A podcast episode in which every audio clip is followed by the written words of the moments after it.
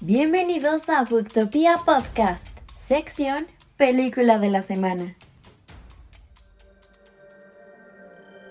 Hola, nosotras somos Gabriela Ramírez, Melanie Cabrera y Dafne Palacios.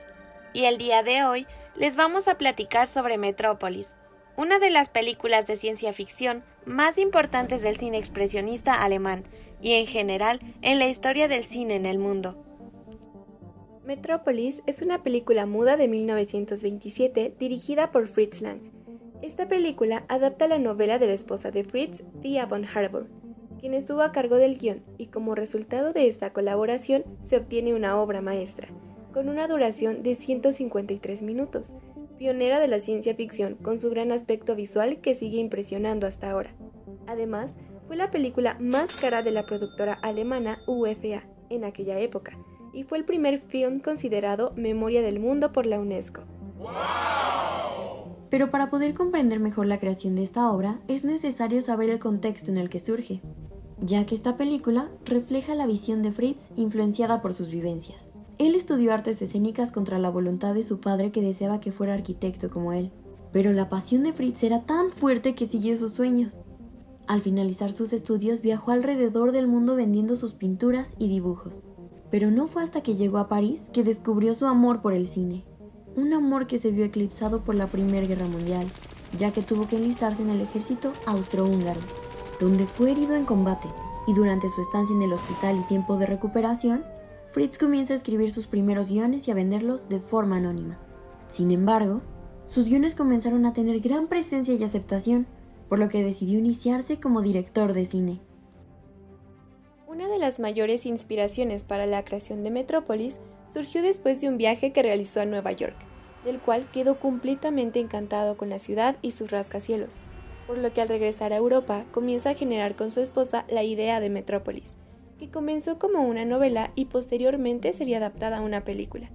Algo muy importante a mencionar es que en aquel momento entró en auge el expresionismo alemán, y sobre todo su llegada al cine convirtiéndolo en una forma de expresión subjetiva de sentimientos y emociones, por lo que se puede ver en la película la esencia del movimiento, teniendo escenografías y elementos fantasiosos que rompen con el realismo.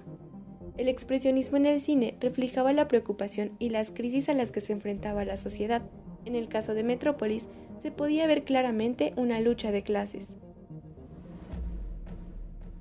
Pero a todo esto, ¿qué nos cuenta Metrópolis?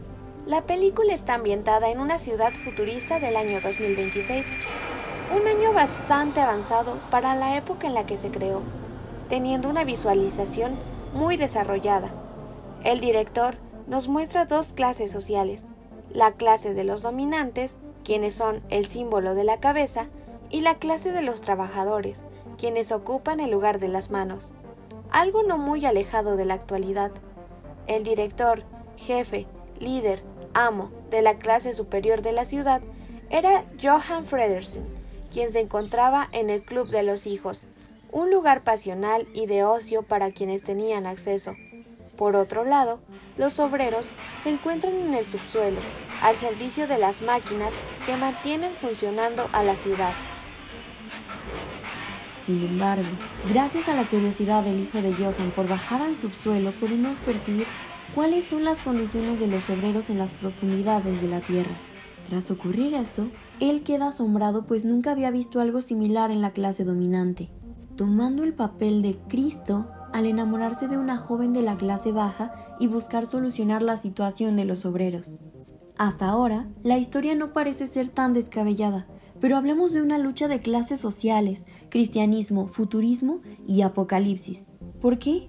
En este caso se espera un salvador, a un mediador, a un corazón que haga funcionar la cabeza y las manos, que en este caso es el papel del hijo de Johann. Y no es de los únicos signos que encontramos, porque también está la catedral, el bien, y la casa de Rodwand, el mal, que marcan de forma indiscutible el transcurso del tiempo. ¿Qué hay de la otra torre de Babel? Durante la instancia del hijo de Johann en la búsqueda de María, de quien se había enamorado, escucha inevitablemente a una trabajadora hablar sobre la misma, la que hace alegoría a la del relato bíblico que funcionaba para rechazar la creencia en Dios, formulando la nueva Torre de Babel, que era la cima del arquitecto de la ciudad, el jefe de los dominados, quien supervisaba desde ahí. Trasladándolo a algo más reciente, sería una similitud a la película de Matrix. Mientras él permanecía en su comodidad, los trabajadores seguían encapsulados en su monotonía, anhelando la hora de ser liberados, una alusión a lo que vivimos actualmente. María, en su versión humana, hacía que los trabajadores mantuvieran la fe, mientras que en el lado opuesto nos encontrábamos con María en versión robot, creada por Rodwang, quien anteriormente la había creado como el amor que había perdido, pero la transformó al buscar destruir a Fredersen, causando persuasión con el robot en la ciudad.